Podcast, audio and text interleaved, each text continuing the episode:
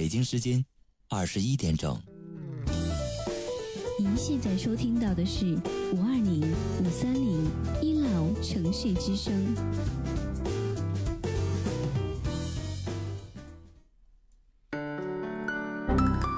您现在收听到的是五二零五三零一楼城市之声。我爱你，我想你，我想你。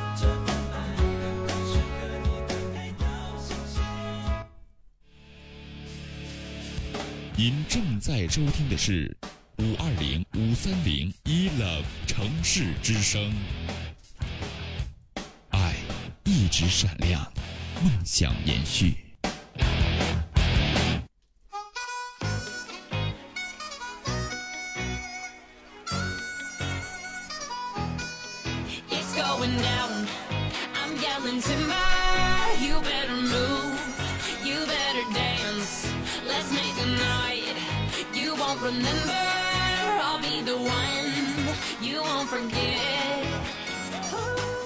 各位亲爱的听众朋友，大家晚上好！欢迎在北京时间二十一点零二分继续锁定五二零五三零一乐五城市之声，在接下来的一个小时时间里，继续是由老 T 携手本档导播半月为你送上来的吐槽二零一三。今天是圣诞节，在座的诸位啊，有很多都没有去过圣诞节的人，我知道你们都是光棍啊。能坐在直播间收听老 T 节目的人，你们肯定都是单身。过圣诞节不出去过啊，老老实实天天在家里宅着，活该你们单身。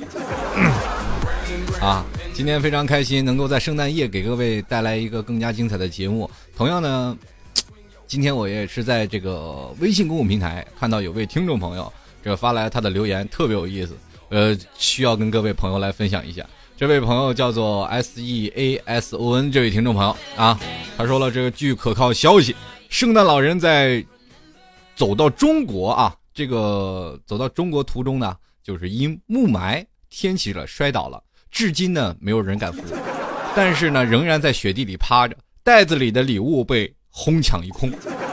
他的麋鹿呢被城管收走了，雪车又因无牌照被交警没收。今年的圣诞节取消了，请相互转告。老人说以后再也不敢来中国了。不过短短的几句话却说说出了我们中国现在所有的悲哀啊！前段一段时间啊，这个今天我又看到了一个小小的一个新闻。就是一位女人啊，一位女士，就是倒在马路上，倒在马路上。当当时我一看那个图片，我就震惊了。北京啊，天气很冷啊，应该是在北方，不是北京啊，应该是在北方，天气挺冷的。这女人摔倒了以后，晕倒了以后，手还插着兜。后来呢，就是在这段时间呢，我就一直在看评论啊，在看各个评论，很多的人呢，就是一直说这个服不服人，或者是也是一直在这个道德基础上一直在说，或者是怕被讹，怕怕被这个老太太讹，或者怕怎么样。后来其实有那个照片显示啊，很多的时候到最后了，幺二零来了，警察来了以后呢，呃，所有的群众啊都进行上手，一起把这个啊大妈扶上了救生呃。那个叫救护车，在这一点当中，我们觉得是有爱心的。其中有一位网友回复我，是在心里当中是尤为佩服的。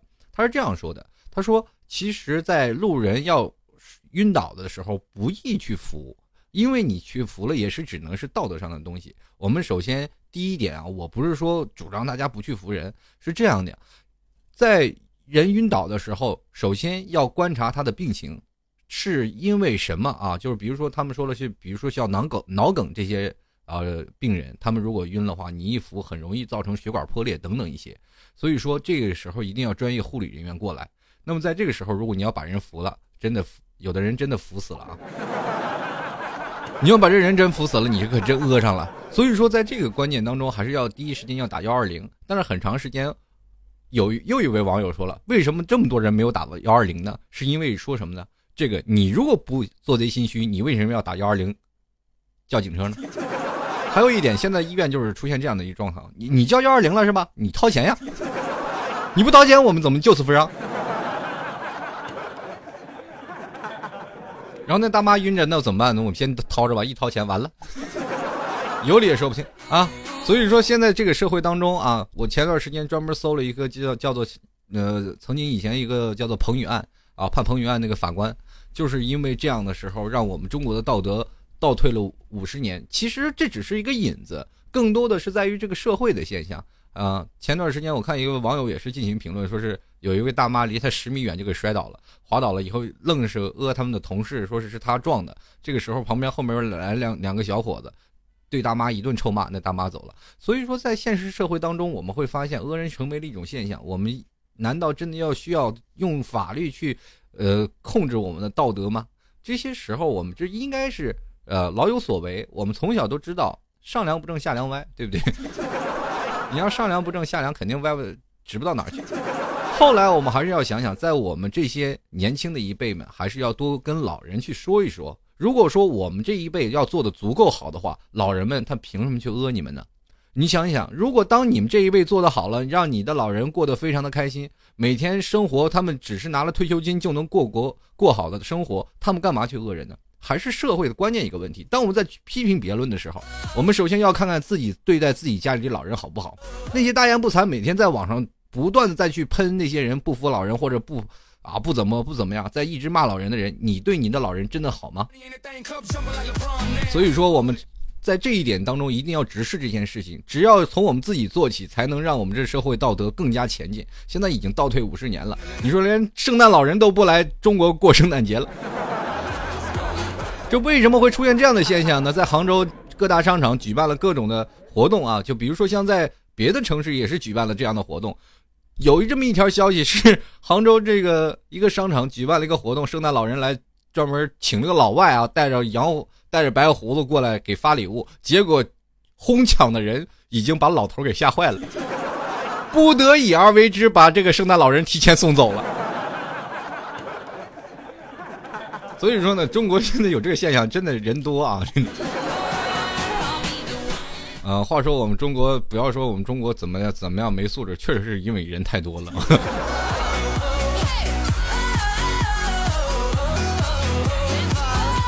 好，继续回来我们今天的节目啊。说到这个点啊，这个有人说啊，从医学上角度去讲一件事，就是所谓的幼稚是什么呢？就是憋不住尿又憋不住话的人。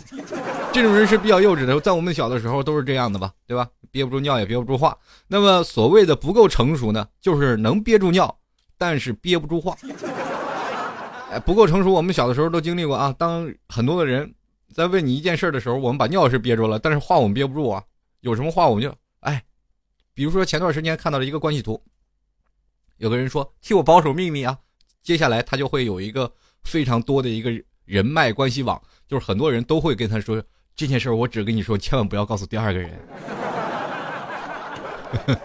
所以说，在这个年代当中，很多人都会保留秘密，不会把自己的内心的世界说出来。尤其是现在在大学啊宿舍当中，对不对？你要跟你的闺蜜说点什么，你可得要小心了，有可能他是你未来的情敌。啊，这个，那么我们就会说了，所谓的成熟是什么呢？它是既能憋住尿，又能憋住话。你可以看到那些三十岁就三十而立的这些大龄人们。啊，他们比较成熟。我们都说成熟是什么呢？就是该说的就说，不该说的就不说，对不对？你看，在某些方面当中，一个成熟的、稳重的男士，他们肯定在话肯定要说在点上，话多了言多必失，这就是现在成年人他们的心中的一种想法。他们可能说有的话该说，有的话不该说。那么所谓的衰老是什么？就是只只能憋住话了，却憋不住尿了。曾经我记得还是呃。有句话说得好啊，曾经年轻，顶风撒尿尿三丈，如今看如今顺风撒撒尿呲一鞋。还有一句话说啊，就是说以前从地上能尿到房顶上，现在老了从房顶上尿不到地上。反正这这件事就说说人在衰老的时候。那我们今天就来讲一讲啊，那些既憋不住尿又憋不住话的日子。那也就是说一说我们的小的时候吧。话说这个跟各位不一样啊，在我们这一代啊，八零后啊，八零后和九零后可能还有一点小小的代沟，是因为在哪里呢？八零后是被放养的一代，其实跟好多孩子一样，都是生长在一个大院子里。呃，每天晚上呢，一帮孩子在外面疯跑，到了晚饭的时间呢，院子就是飘起来此起彼伏的声音，都是跟各什么合唱队似的。哎，这家小谁回来吃饭？那家小谁回来吃饭？过去基通讯是基本靠吼的一个年代，现在基本上是什么现象呢？现在就是呃，老妈要给儿子打电话，赶紧回来吃饭了。那个时候没有，基本都是通讯，这个基本靠吼，是吧？治安基本靠狗，是吧？都是这这样的一个年代当中生活的。所以说，吃完晚饭了，我们再会出去玩那么玩了以后呢，会有什么样的东西呢？当然了，会有一堆小伙伴们。对吧？而且还有很多可玩的东西，还有这个无忧无虑的童年。当然了，还少不了父母的小皮鞭。现在的小孩其实说句实话，他是又幸福，但是却是又不幸的一代。你看啊，很多人啊，现在的小孩生出来是天天全全家吼着掌中宝，然后电脑、手机玩着啊。我有个外甥啊，一岁就会玩 iPad 了，对不对？你看我们的小时候哪见过这么高端的？啊，他妈是什么呢？怕这个小东西啊，把。容易把这眼睛玩坏，是吧？就把 iPad 藏起来了。可是藏哪儿都能找到。现在小孩，你真的，你放哪儿他得哪儿翻哪儿。所以说他翻到哪儿了，翻上了以后，索性那个孩子吧，这个能找到，他妈也就直接把它放到比较高的地方。哎，小孩看到够不着啊，但是任何东西也是阻挡阻挡不了他玩 iPad 的决心啊。你也知道，他可以找姥姥，对吧？姥姥老人家是吧？隔辈亲，见着什么孙子要啥就给啥。啊！我要那 iPad，哎，姥姥给够下来了，他也不怕把姥姥腰闪着，哎，就够下来了。当时呢，这个他妈也没有办法了，就是给他那个 iPad 呀，给设了个密码。这密码一设置了，你看这小东西啊，我跟你说，在小孩的学习能力在那个年代是非常强的啊，在那个岁数的时候，他只要看他妈玩几下，照着顺序，他就能把那个锁解开了。所以说呢，现在诸位也不要说太相信什么密码，你你没啥用。这哥们儿以后啊，我这个小侄子。长大了以后，他如果要你们要是取钱的时候，千万不要站在他后面啊，是吧？他如果站在后面，肯定能记着你的取钱的密码。这以后如果要是当一个江洋大盗，肯定是一把好手啊，对不对？他没看几年就学会解锁了，所以说不得不说，咱们这帮孩子啊，要比咱小时候玩的洋气多了，对不对？我们小时候玩的啥呢？哎呀，等一下我给你大家讲讲啊，就是我给我们小时候玩的东西啊。所以说，当我跟我这小侄子去讲啊，我们小时候没有这个，他们说你们怎么活的？他特别诧异，就是说我们在那个年代我没有这个没有那个，你们怎么活的？这个时候说到这一点，我说我比你们过得开心，他一点都不信。他说：“哎呀，你怎么可能啊？就没有 iPad，你怎么能活得开心呢？就是说，如果说你连现在连电话手机都没有，你怎么能跟人去交流呢？”这个时候他问的你这个问题，我突然再回想到我的以前。真的，我们以前怎么活过来的？我也是一直在想，其实，在短短的数年，已经改变了我们所有人的生活状态和生活的一种习惯。我们每个人在定闹钟的时候，会想到我们曾经在小时候用的 BB 机吗？就是那种 BB 机的那个手表，大概十五块钱一个，它一响起来没完没了。所以说，在那个年代，我们怎么去想的，我们怎么去活的，我们都给忘掉了，而是拘泥于现在的生活状态。后来呢？我就跟我的小侄子讲述了我曾经小的时候是玩的什么样的东西，比如说打土仗，或者是骑马打仗，或者是扔毽子，或者踢足球等等等等一系列的游戏。他听得两眼放光。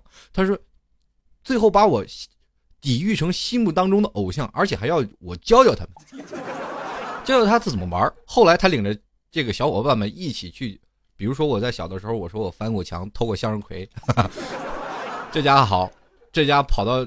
大老远啊，郊区啊，那郊区才有种的那些呃农作物啊，专门几个小伙伴们跑到农农作物里啊，去偷那些东西去，对不对？所以说这个东西吓坏了，那当时把他们那些家里人都给吓坏了。哇，这这么小的孩子，你说跑那么外头去？所以说这个现在家里都是掌中宝，走在马路上说不定就被车撞死了。所以说现在家里人宁可让他在在家里玩 iPad，也不愿意让孩子自己出去。这是因为确实是一件很吓人的事情啊，所以说在每个时候，我在给我这些小侄子们讲述这些事儿的时候啊，小的侄子他们听不听不明白啊，稍微大一点的，稍微大一点的，呃五六岁的小侄子听我去讲他我我们那时候玩的时候，他们都会开心的要死。就比如说刚才偷地瓜那位啊，六岁的小侄子，听我讲了讲了以后就偷地瓜，被他妈一顿暴打，活到这么大，他都认为。是这样的啊，他活这么大，他爸妈从来没动过他一个手指头，就因为那天他领着小伙外面去出偷地瓜去了，然后他妈他爸给他一顿暴打，是因为确实是太担心他的安全了。后来他就骂我，说：“这个，这个舅啊，你这个说太不对了，这去了只能换来这个挨打呀，别的都换不回来。我说挨打其实也是童年的一种乐趣。你你太不了解是吧？你舅舅我们小时候的生活，那段时间小皮鞭已经成为我们生活当中尤为重要的一个部分啊！如果你要没被暴揍的话，你就证明你没有童年，对不对？后来我就跟他们讲了，呃，慢慢的他就说这个大舅你你们那阵儿怎么玩的？我就跟他们讲，其实，在小的时候啊，这每天下午到晚上，各个院里都是特别热闹的。在座诸位，你们有没有进过一种叫做大院式的传统的这种大院小孩？大院小孩是集结号在一些小的地方，比如说我们这个院啊，叫做以什么门牌号叫这个院，然后隔壁的有一个院子啊，他们那个小区就叫那个院。哪像现在啊，各个什么这个什么府邸啦，那个也是类似于这样的一个小区类的形式，只不过到处都是大院平房啊。我们那个院里的孩子，你你想想多幼稚吧？就为了争一个土包，两个院大打出手，小孩打完大人打，对吧？小孩打不过了，叫哥哥，好，哥哥上去打，哥哥打了受不了了，然后叫大人来，最后一场全方位的战争，在那个时候多开心呀！啊，就争为一个小土包，然后导致一个暴力流血事件，那是太热闹。你到现在哪有啊？早派出所抓走了是吧？要不然这个现在的小孩也不可能出那么大的手啊！我跟你说，现在的年轻人，他们要不然就不打，一打肯定死人，都没有什么后果，没有什么后顾之忧，因为他们没有享受过从小一直被打到大的那种感觉。我们从小都经历过那种啊。大阵仗，你看，在北方啊，很多的人一直在说，在北方和南方人打架，北方人就一直比较凶狠，南方人呢相对是比较委婉。但是我跟你说，北方人、北方孩子从小都打架，比较好凶斗狠，但是呢很少打死人。在南方，但是好凶斗狠，但是经常会死人，这是实话。在咱们看这个新闻上，前段时间不是有个十五岁的孩子被当众捅死了，确实是特别吓人。因为打群架你没有下回手，在北方那边都是单打独斗。对不对？怎么说呢？一个人你要打一个人是吧？你赢了就走了是吧？你把对方打的趴那儿了，你就走了。要不然呢，你就是把对四五个人打你一个是吧？把你打打的差不多了，人也走了，也不可能把你打死。哎，就是这样的。哎，咱们继续来讲啊，还说还说到那个，继续说到咱咱们那个糟糕的童年啊，呃，就是在这个。一代的时候，我们从小到大啊，生活在这里，然后每天我们还会疯跑，这个院和这个院的玩，所以说呢，男孩和女孩玩的花样又不一样了。比如说女孩，我们都会聚在一起的啊，不是女孩我们是吧？女孩那帮女孩们，他们会聚在一起跳皮筋儿，跳皮筋儿这个东西可能在很早以前，小孩们一直在玩，而我我们男生玩的叫踩电线，女孩玩的那个皮筋儿可就比较。活泼了，叫什么小白兔，白又白，两只耳朵竖起来，是吧？什么什么地地地道战呀，李李李向阳啊，等等，反正什么马年开花二十一，二五六，二五七，二八二九，三十七，反正这个小时候没没少跟女孩一起跳皮筋，对吧？因为小的时候喜欢，小的时候哪哪知道什么情爱的，反正就知道一个漂亮小姑娘跟他在一起就开心，就爱跟他们玩。在那个时候啊，你看。就是有那样的一个状态，小孩就爱玩跳皮筋儿。那跳皮筋儿呢？前两天时间对我一个印象特别深的时候，呃，是在一个楼道里，啊，那段时间我是在公司上班，呃，住的是公司宿舍，一个宿舍里有一个特大的楼道，然后楼道当中就是有几个小孩在那里跳皮筋儿。我就想，哇，这玩意不是绝种了吗？好人跳啊！当时我特别感动的一件事就是小孩在那跳皮筋儿。另一点呢，我就走过去跟那小孩说：“哎，小朋友们。”能不能出去跳？叔叔还要睡觉呢。啊，太可气了啊！大中午在那儿睡，反正就是这样的一个好玩的。女孩呢，跳皮筋儿。然后呢，还有一种呢，就是现在的小孩可能玩的不太多了，因为现在小孩有芭比娃娃。那那段时间小孩有什么呢？叫做过家家啊。其实过家家在男孩也特别喜欢玩。小的时候过家家，我当爹你当妈都行。到现在了，很多人在回忆起来小的时候。在追人的啊，八零后很多八零后在追人的时候，比如说追自己的青梅竹马的发小，就说了，曾经小的时候咱俩过家家，你是老婆我是老公，现在能不能把它实现了？就是这样的。小的时候，哎，呃，这个弄个洋娃娃啊，那个洋娃娃也不是很好看，反正一扒就跟肢解一样，那个胳膊就拽掉了。那洋娃娃都是拧在一起，在在这个九零年代初期的时候，那洋娃娃已经很值钱了，还有小辫子，对不对？然后这个，所以说，要不然说女孩要富养呢，小时候女孩都是土豪，对不对？你说他们那种的啊，有很全套的过家家玩具，就比如说锅碗瓢盆小娃娃，是吧？整几片小树叶往盘子里一放，撒点沙子，他就敢开饭店。那男孩为什么你们说男孩为什么在那个年代就没有小孩的玩具呢？那你就说错了，男孩那时候有玩具都被拆掉了。就小的时候，老爸爸给我老爸给我买了辆车，就是那辆大卡车，特别贵，就是限量版的，就跟擎天柱那样，到时我直接踩在上面飞，没几天踩坏了。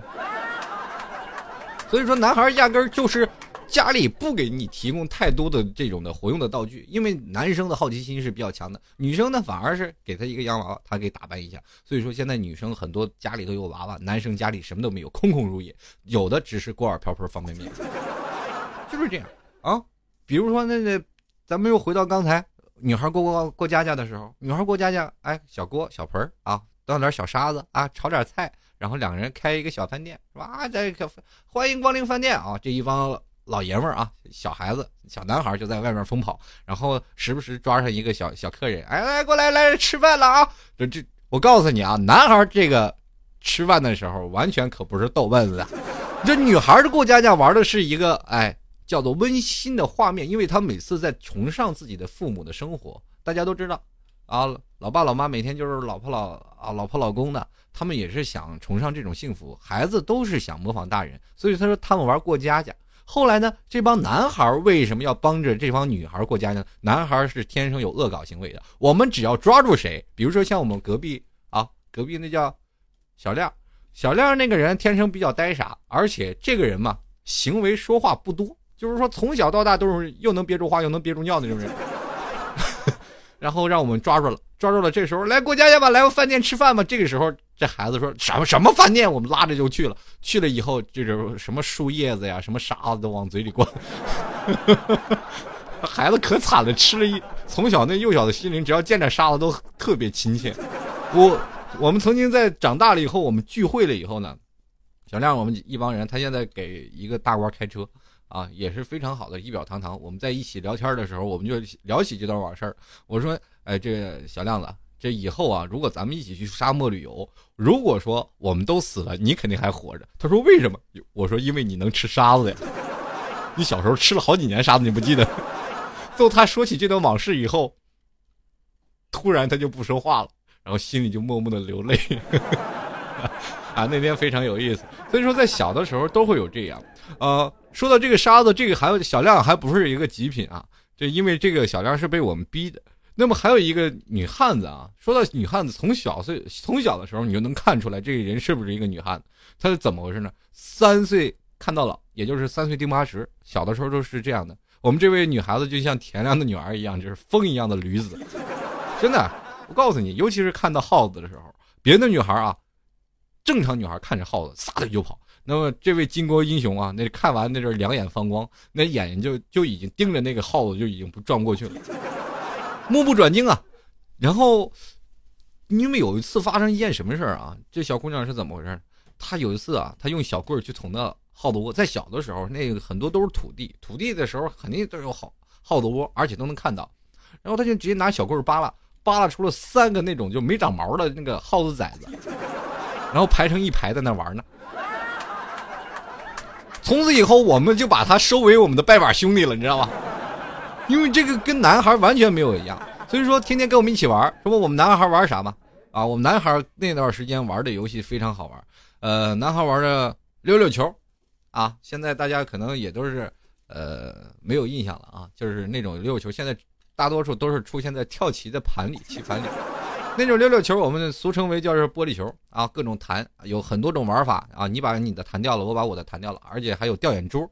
掉眼珠是怎么样？地上放一个溜溜球，上面放一个溜溜球，你砸中了那个就给你了。小的时候，我有一个麦乳精罐子，一罐子麦乳精的罐子全是溜溜球，就是赢的啊。每天你赢走了，赢走多少？你你要知道那玩意真不值钱，一毛钱卖三个。但是小的时候那钱是真是钱呀，一毛钱你是你能买好多糖的，但是只能买三个溜溜球。哦，那段时间就是赢的溜溜球，你赢赢了一罐子啊，满满的一罐子，就是掉眼珠了或者是弹，就是。那溜溜球还有很多种花样啊，最普通的花样就是咱们跳棋盘里那种啊，中间有个小花的，这是溜溜球最普通的。然后比较高级的呢，那叫瓷溜溜球，我们叫溜溜，叫瓷溜溜。然后还有硕大的，还有硕小的，啊，小的拿大的，反正就是各种玩儿，要各种型号，赢了一一筐子。后来呢，就是有一天呢，让我妈这扫垃圾，不知道是什么时候，就看见那一筐子的溜溜球，直接给扔了，就为那件事我哭了整整六天，那是我辛苦了半年的心血就没了。因为你肯定是那阵儿时候，谁还能想到一个小孩的溜溜球值不了几个钱？家里人看你天天玩这个，闹得手也脏，裤子也脏，嗯，家长肯定就扔了。那个时候我们天天就藏啊，扔了，我老妈扔了好几次，是吧？扔了我就捡回来，扔我就捡回来。那有一次呢，扔了我没有捡回来，然后被一个这个老大爷就给收走了，就是清理垃圾的。那时候哭的伤心的，这快难受死了啊！那半年的那。都是我的荣誉，你知道吗？对不对？后来呢？过了多长时间呢？过了大概十几年吧，我都长大成人了嘛，十几年了，十几年二十年了。然后这个我跟我老爸老妈看电视的时候，突然发现溜溜球大赛现在已经有人打这个打弹珠啊，他们叫打弹珠，已经成为国际锦标赛了。这会儿我跟我妈妈说：“你又错过了，是你一手把一个世界冠军给葬送了。”我那么一罐子的荣誉，如果还在坚持，现在我肯定在赛场上，是吧？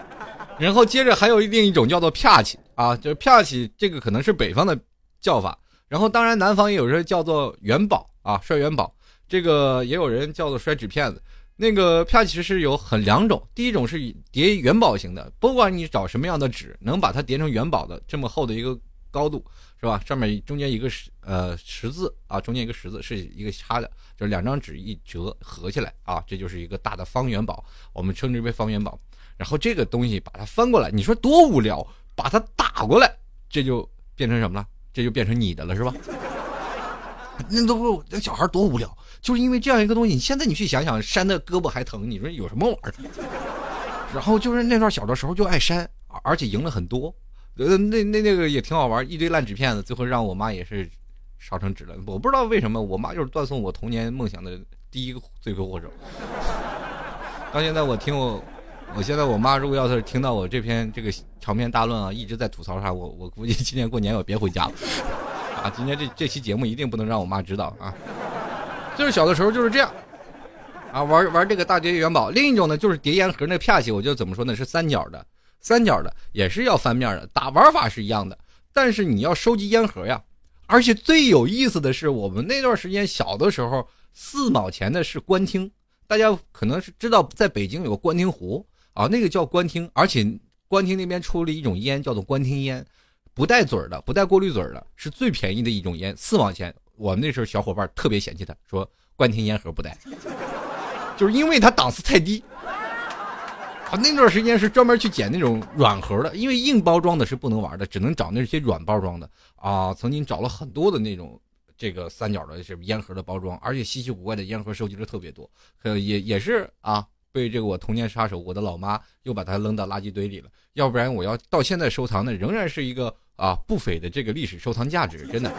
就是说我肯定要到我现在我肯定要是传给我儿子，我儿子要传给我孙子，子子孙孙呃传下去，啊。肯定有意义。这个刚才有人艾特老 T 的妈妈，这个这件这个人太坏了啊！你你你这听风，回头我也艾特你的妈妈，我得跟你妈妈讲讲你曾经是干什么坏事了，就尤其是昨天啊，平安夜你干什么坏事去了？我也得艾特你妈妈啊！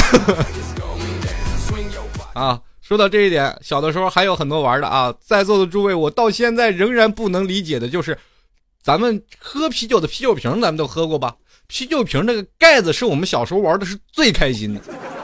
为什么说啤酒瓶那盖子玩最开心呢？到现在在座的诸位，如果你有时间的话，可以去把那啤酒瓶的盖子去收集一下，把它砸的特别扁，扁了以后呢，然后你去敲，就用那个竖的啊，一个放在下面，一个竖的啊，一把它敲下来，啪翻过来，那个啤酒啤酒盖就是你的了。所以说那段时间那啤酒盖是玩的最开心的，每个人兜里都哗啦哗啦 一堆这个啤酒盖子。敲平了啊，那个有很角啊，小角特别好看。然后所以说，在座诸位，如果你在某一天在喝酒的时候，你们在酒吧实在没得玩了，不妨你们每个人兜里要，就一个人兜里装一个锤子就行。啊，砸这个瓶盖是要有技巧的，一定要把它砸圆了，砸瘪了这个瓶盖就不能用了。所以说，在那个时候，我们就有一副赋予了天生的一副铁匠的一个小手，对不对？从小我们都知道什么叫做生长技能啊？生长技能就是要在从小的时候我们要自己独立培养。那段时间我们自己砸瓶盖砸到倍儿圆，都跟铁匠一模一样。砸砸，刚才有人说铁砂掌，你你回头给我拍几个给我看看，啊，一定要一点点砸，把这边砸圆了，梆梆梆梆梆，砸的平平的，然后再去玩。每个人兜里都装了很多啊，所以说在座诸位，如果有时间你在酒吧没事。没得玩了，摇骰盅摇的累了，也可以回忆童年，把那个酒盖啊给它砸扁了。你们在那儿多多那搜 瓶盖，也特技也非常有意思。刚才这个又有朋友说了，又被你妈妈扔了，对，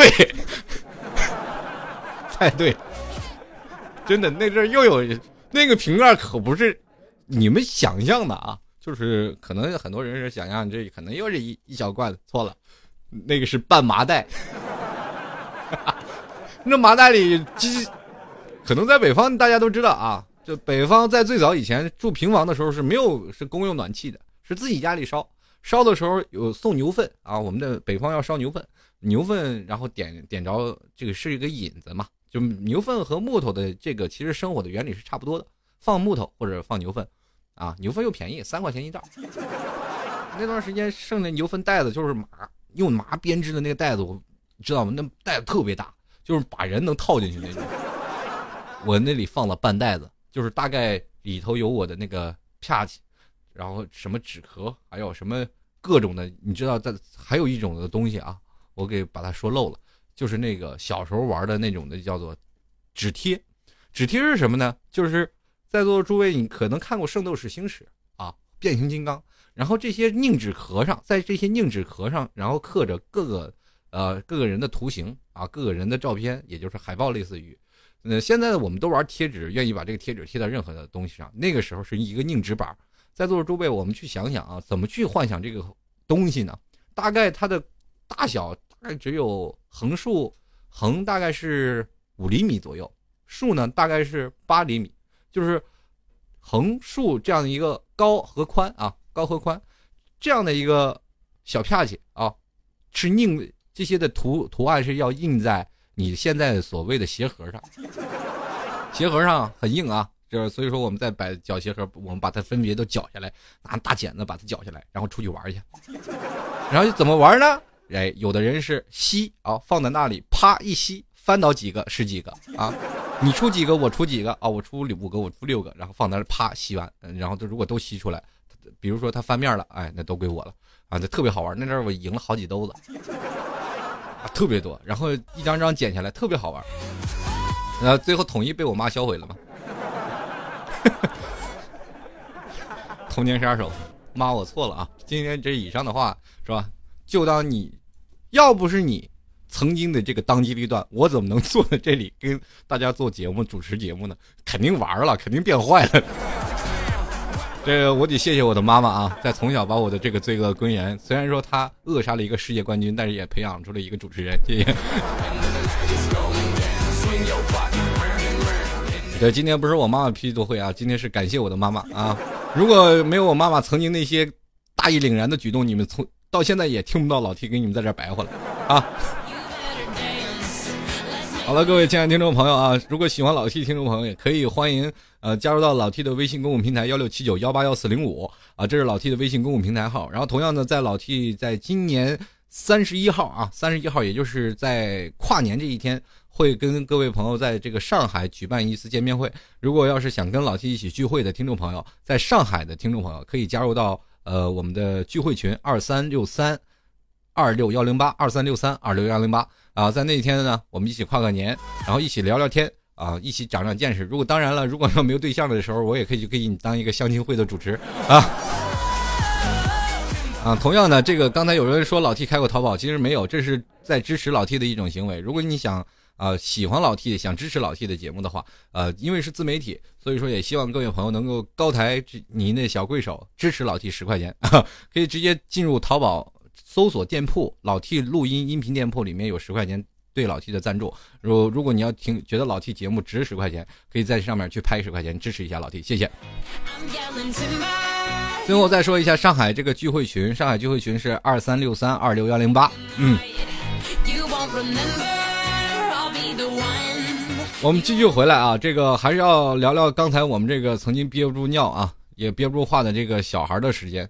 那个说到这里啊，我们刚才追忆了很多这些卡片溜溜球，然后这些小孩的东西，这已经是最低价、最廉价的东西，对不对？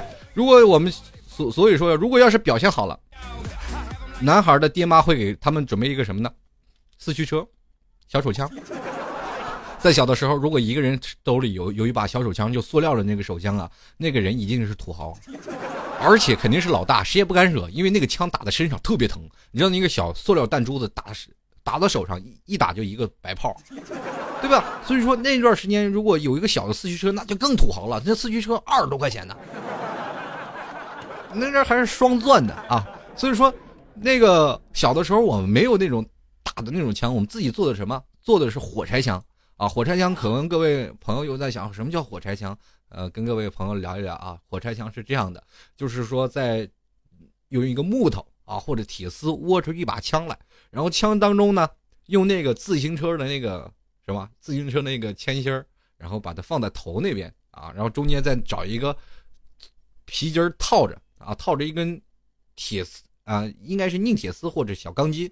一般我们是用的是车自行车的辐条。自行车的辐条，然后挂在那里，然后中间放着火柴，只要一摁的扳手，砰就一声，砰就一声。当然是打不出铁砂的啊！很多人说要可以改装成打铁砂的，那个就是比较高级了啊。对对对，还有人玩链条的啊，自行车链条都都玩火柴枪，一看都不是好孩子。小的时候，你看现在孩子哪敢做枪啊？这不是都在 iPad 在那哒哒哒哒哒哒哒哒哒，是吧？有真人 CS，谁还玩你那个小土枪？哈 哈我们记得还曾经玩过一种游戏啊，就是让我们一直流连忘返，就是把一个木头两边削的尖尖的，啊，这个两头削的尖尖的，然后找一个板儿，然后板儿是怎么样的？就是类似于乒乓球拍，但是它不是乒乓球拍，是一个大砍刀的类型，木头砍刀，就是说一定要砸下面那个尖儿，然后砸起来，然后再往上一拍，拍特别远，然后一定要拍在一个地方。那种玩法叫我忘了叫什么玩法了。小的时候自己有把大砍刀，每天就是一帮人就聚会啊，就是中间那个小木靴子是基本就是有一个固定的小木靴子，每人拿着自己大砍刀，修好的砍刀各式各样的。有的时候小的时候装饰啊，就是拔橛子，也不知道是什么样啊，反正是一定要砍到那个角，然后拍能拍多远啊，或者拍多远。你知道小时候玩的最便宜、最廉价的就是拍砖头。很多人说砖头是什么？就地取材，砖头在满地都是。在那个时候，我们家里每个地方都有可能去修砖房的，砖头遍地都有。人闹成一个砖头，两个人就砸砖头，特别有意思。你知道砸砖头能砸出什么样的乐趣吗？废寝忘食。有几个人就是说，老远摆一块砖头，眯着眼，剩下一只脚，啪的扔砖头砸那个砖头啊，能砸中了就行。然后砸赢了也没有奖励，但是就玩的开心啊。对，就是小时候玩的东西太多了啊，所以说我们就会想到我们曾经在那个年代非常开心。当然了，还有一帮孩子，咱们玩什么骑马打仗，对不对？一个人，当然这马就是我们自己一个孩子背着一个另一个孩子，两个人在那打。然后或者呢，有个人啊，小的时候让我印象最深的，我们还是踢足球。说到中国的足球为什么一直发展不起来，跟学校体育老师形成强烈的正比。为什么是这样的呢？在座的诸位，你们有没有想到你们在年轻的时候是怎么踢足球的？老师有没有正统的去教你盘带？没有。我记得在上午我上小学的时候，我的体育老师非常的开心啊，长得因高大威武，都是体校毕业的，戴副小墨镜，然后是一到体育课我们就知道放假了。人们没事儿干呀，上体育课干嘛呀？老师也没有说啊，体育课给你发展什么跳高、跳远等等等。现在的学生很好，现在学生在体育课当中啊，老师可能会教他跑步，是吧？然后做仰卧起坐，或发展你的各方面的潜能。比如说你有这样的活动啊，你在从小的时候，可能在小学就已经发掘出来，你可能对这个运动是有天分的。然后如果你要可以进修，可以上体校，是吧？现在的孩子没有，我们那个年代你哪有什么体校？我们老师一上一到体育课报个足球啊。没有篮球，就一个足球，抱一个小足球，然后拿了一个大茶缸子，一到说体育课上课了，站成一排，好，所有的学生都站成一排，踢吧。老师就拿个茶杯坐那儿就走了，坐一会儿他就走了。然后我们的学生，你就会发现四五十人追着一个皮球，哇，就是大概这一四五十人啊，可能有整场人都踢不着一一脚球的，就是说他踢不着球。有的人呢，就是随着大流一直跑。我记得有一次我印象最深刻的是，我带着一个球啊，我就带着球在前面跑，后面跟了大概四五十人，我就带着球冒冒着这个满操场跑，人你球在脚下就行了吧，一脚趟特老远，后面一堆人追着跑，然后我这后脚跟一磕，我甩了三十多人，二十多人把我踩在脚下。当时那个你知道，一下过三十多人的感觉，到现在我都没有经历过啊。虽然说我现在的业余爱好是经常踢足球啊，我们经常跟一说，我从来就荣誉感最强就是我曾经那一一个脚后跟过了三十多人那种经验，特别好。小时候踢足球就是这样，经常就是打架吗，就是小时候踢踢踢的那不叫踢足球，那叫美式橄榄球啊。后来我才知道，老师对于我们的从小的身体的碰撞是很很有研究。所以说，每个人的体育也是从小说的嘛啊，一堆小孩他不懂，他就是抓那个一起踢。那个说到这里呢，说到小踢球，当然还有一些踢球比较好的小孩也就是说像各种翘楚，你去想一想，我在小的时候我就。已经会用脚后跟踢球了，那就说明我们院还是有踢足球的强项的人，是吧？你看啊，这个我们一一堆人，就是说在小的时候院子里，我们都会拿着小皮球在在那里一直去踢着玩当然了，呃，技术也不是很好，就是主要能踢就行。呃，没有像小的时候，你看像阿根廷、巴西那小孩都会颠球，没有，我没有那概念，只要能把球捅进就行啊。小的时候就这样。然后你去看那个，我们小时候家里有个车库啊，是那种自行车的。大家都知道自行车车棚那一不应该叫车库了，就是自行车往里一插，只要雨淋不到车，哎，这就是一个车库了，基本都是露天的。然后自行车车库，然后大家呢在车库后面是拿这个墙当球门啊，这个墙边就是有两个柱子，也就是支撑那个棚子的柱子，然后上面还有一个空格，不是吗？还有一个铁皮架子，哎，这个就是我们现在的现成的球门。然后。我们我有个大表哥啊，大表哥，我这个小的时候呢是院子里最厉害的守门员啊。那怎么说呢？就基本上是有一次最经典的是抱着鞋，然后球进了，是吧？小小那小的时候就会扑球，那愣那。所以说呢这个一般他守门的时候啊，谁都那个什么，谁都一般就踢不进去球。这个时候谁面临他，谁都有压力，对不对？因为你要是让他进了身，你的腿肯定要骨折。那不管，就冲球去了，你一跑，那就肯定照你脚丫子踢。小孩哪有规则给你个红牌？不可能，刚派作风啊！所以说只能远射，远射他就扑球，哎，还可以。所以说这哥们儿有一次特别厉害啊！就有一次那个墙就是粉刷了，就刷成白瓷白色的墙了，墙刷了，那个门柱子没刷啊。他就是想，哎呀，我去，这个，于是乎他就拿了一个大砖头在上面写了自己大名，然后后面还标了一个门神，那个字七扭八歪。你，我跟你说，你如果要是有的人在晚上一看，绝对像一个大型的符咒，你知道吗？就是天灵灵地灵灵那种，特别吓人。一到晚上一过去，停自行车给自己吓一跳，以为这家招鬼。最后呢，这个人家居委会啊，就顺着大名啊，就找到家了。当时那个我大爷大娘啊，就是一顿男女混合双打。那个时候那个小区那院子不大，你就看吧。那天晚上隔着很多的院子，你都听见我这门神啊，门神大表哥在那里哭爹喊娘的哭声。小孩那段时间都精打，你看现在你敢打一个孩子吗？那叫虐待，你知道吗？所以说，在那个单纯的年代里，其实我们还干过很多缺心眼的事儿啊。这个女孩其实还好，大不了就是这个喂别人比较傻的小朋友吃口沙子，那个或者吃片什么树叶啊，回家可能被父母说一顿，对不对？这咧嘴一哭，哎，爸妈心疼了。女孩掌中宝嘛，对吧？一直都掌上明珠。男孩就比较辛苦了，男孩这个动不动就男女混合双打。这个我一发小小的时候不知道从哪儿学来的歌啊，站在楼下就唱，就站在那楼下唱什么，嗯嗯嗯。比较稚嫩的声音。我年住在黄土高坡，我妈是我妈表哥。然后结果你知道被他爸揍那个惨呐，这 这个太惨了。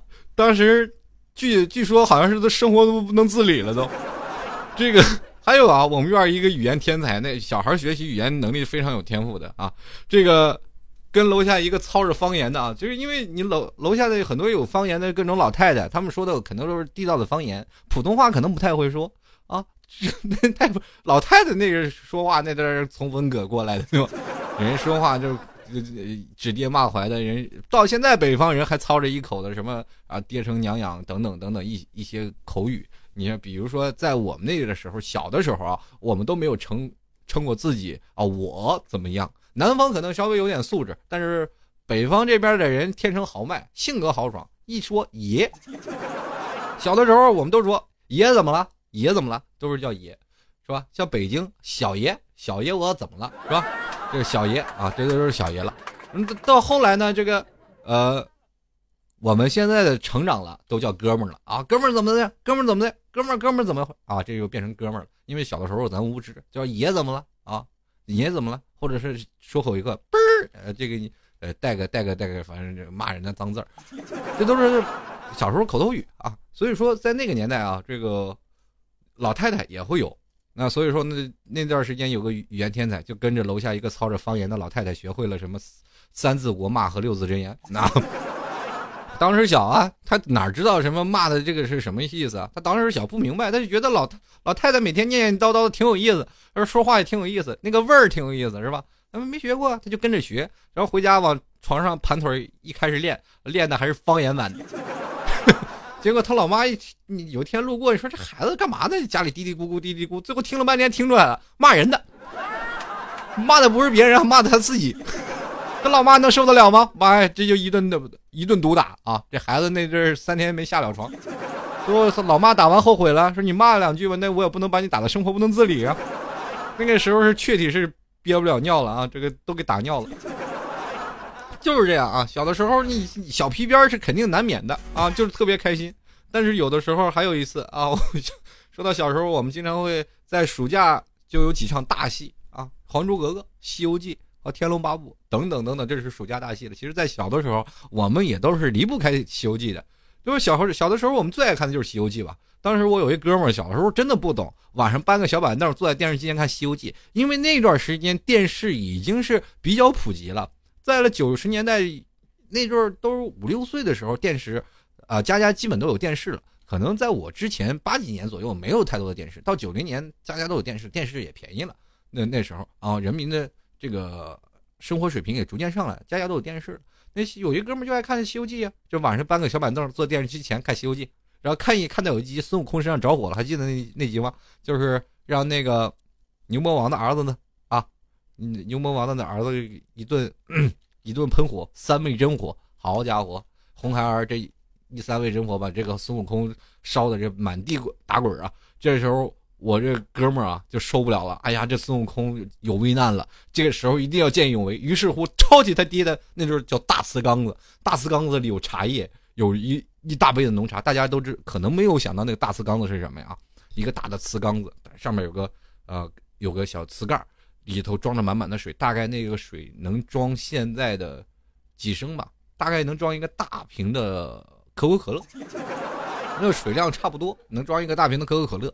于是乎呢，这哥们一大茶缸子，噗就泼到电视机上，当时电视就灭了。这时候孙悟空身上的火也不着了。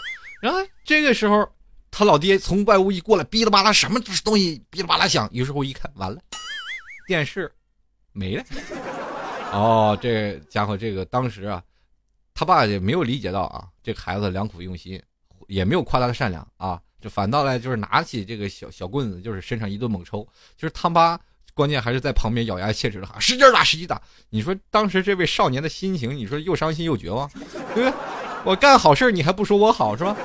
这么一个大英雄受伤了，你说我去给他泼水了，把他身上的火泼灭了，你们也不说夸夸我、表扬我，你让我以后怎么做好人好事？对不对？后来呢，思百思不得其解，想也想不通。你说这我就做好事挨打，是不是？你我说到这里，我这哥们前两天就因为这个有人摔倒了不服，他这个心里是尤为有感叹，是吧？做好人好事不讨好还挨打，你看，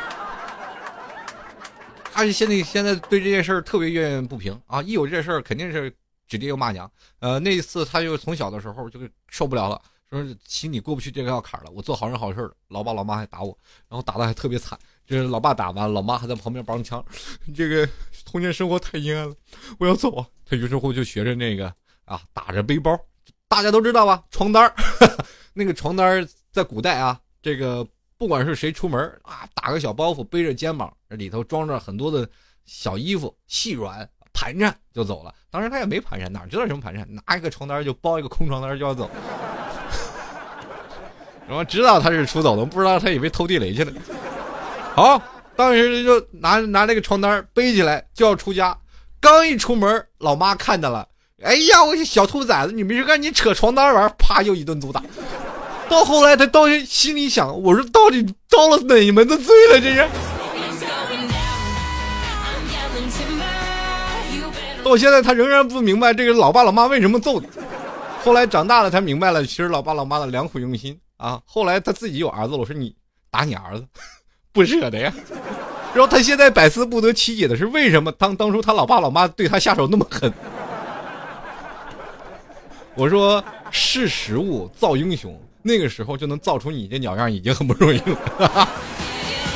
好了，我们继续来说啊，就是说，当时我看到有位网友说啊，他说小时候离家不远有个斜坡，这是水泥来的，那时候没有滑梯玩，就就跟几个小伙伴找了几块板子，从斜坡上直冲而下啊，就这样疯了一下午。临回家的时候呢，这几个小伙小伙伴的这裤子都磨破了，还互相嘲笑。这二逼孩子欢乐多，第二天上学的时候，每个人脸都肿了。这从小经常挨揍的七零后、八零后啊，长大了做父母后反而很少打孩子了，真的是这样。因为四个老人，两个大人围着孩子，一个这个两个大人围着一个孩子转，孩子淘气了，这父母一瞪眼，孩子跑爷爷奶奶那告状去。这个，然后老头老太太已经习惯对我们抬手就打了。我们上一代的人对我们总是暴力的，说多了全是眼泪了。为什么受伤的总是我们这代人？有没有这样的想法？比如说，现在出现这样的一个情景啊，你的儿子，就八零后啊，现在他儿子长大了，比较淘气了，这时候你要打孩子，你打孩子，孩子告状去，告爷爷，我爸打我。这时候他爷爷上来就是对着他爹啪啪俩嘴巴子，有病啊，打孩子，孩子还小，你知道吗？我说你从小打我打打大了，你怎么不说呢？这个 什么我啊，这这儿子是我亲生的，我是不是你亲生的呀？那这时候我们百思不得其解，为什么这一代人我们就那么遭罪呀？对吧？所以说，在小的时候，我们还记得还有另一种说法啊，叫什么呢？就是换牙啊。说到换牙，咱们在六岁啊七岁左右的时候就换牙。我记得小的时候，我有一次牙晃啊，为什么我现在牙特别齐啊？非常齐。呃，很多人都特别特别羡慕，说老提你的牙这么齐是怎么长的？我我跟大家说一个秘方，因为小的时候很多的人小孩的牙歪啊，那是因为上牙顶下牙的时候。呃，上牙一直没有掉，或者是下牙也没有掉，这个时候呢，你还不去拔掉它，而是一直让它往上顶，所以说下面那个牙过于用力，就把这个牙给顶掉了。我小时候多动症，没事干呀，我一牙稍微一晃，我就没事干，这一上午这是课也别上了，就天天天就在那掰，掰的自己眼泪胡茬的，最后一拧，然后牙上还带着肉呢，哎，拧下来了。然后强迫症，从小就有强迫症，所以说小的时候只要一晃我，就要把它拔掉。这个还有一个说法是什么呢？上牙啊，这个上牙掉了要把它这个埋起来啊，埋在地上；这个下牙掉了要给它扔房顶。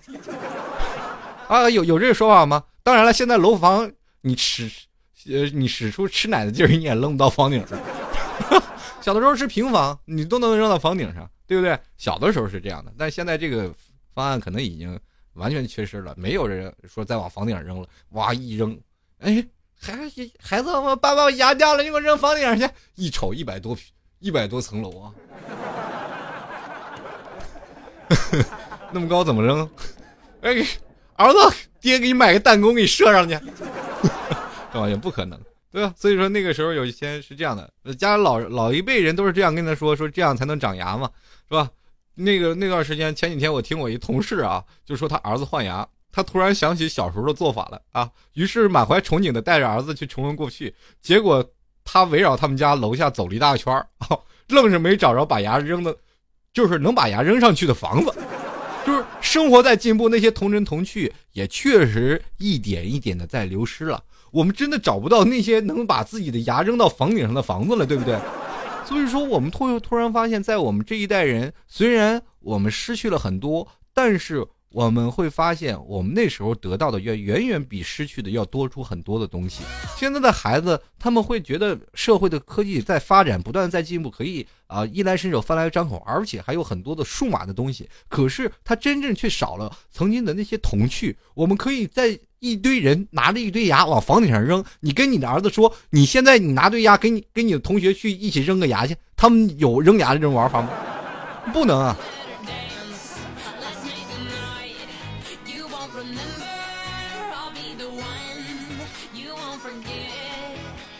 所以说，在这个年代当中，每个人他都会在想，时代在不断的进步，时代的车轮在滚动着，我们从这个车轮在不断的走。当然，这已经是过去了。你要去想想，在我们的前一代，可能连电视都没有，他们是怎么玩的呢？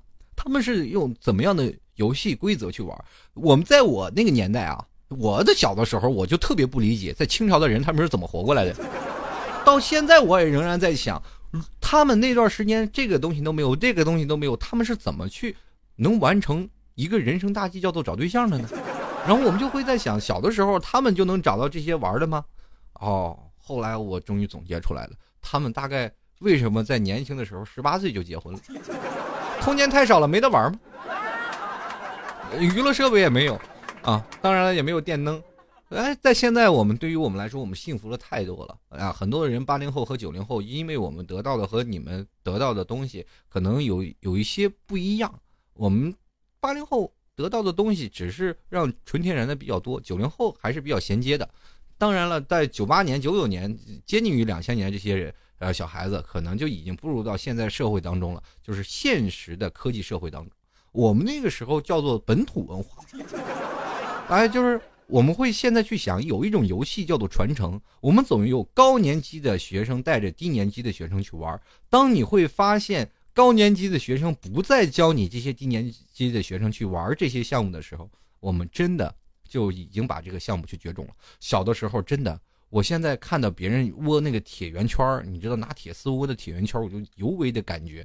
尤为的性感，因为你会发现，小的时候一堆孩子，你说无聊到一种什么程度？把一个铁圆圈窝成一个铁环，然后自己拿个那个小钩子，然后窝一个小窝，就可以推着这个铁环到处跑，而且一帮人还赛车呢。其实并不是轮子跑得快，而是比脚力。我就现在想想，如果这是发发现到奥运会当中有一个这个奥运项目推铁环，我们肯定也能拿到冠军，是吧？这也叫滚铁环。小的时候玩的东西太多了。今天呢，我们这个一期节目还说不完啊！圣诞节给大家来回忆一下童年，Merry Christmas！哎，祝大家在这新的这个一年啊，也是开开心心，圣诞快乐啊！我们今天的节目呢说不完了啊，我们下期节目接着继续说我们那些是吧？能能能够把这个尿憋住啊，这个尿也憋不住尿也憋不住话的这日子，好吗？所以，我还是要希望各位朋友都能。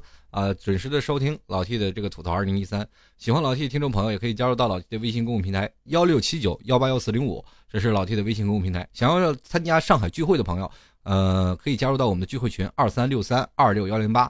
嗯，大家喜欢老 T 的可以点击这边的直播时通知我啊，还有还有开始时通知我，都可以点击一下。等一下老 T 在视频直播间继续跟各位朋友还聊一聊。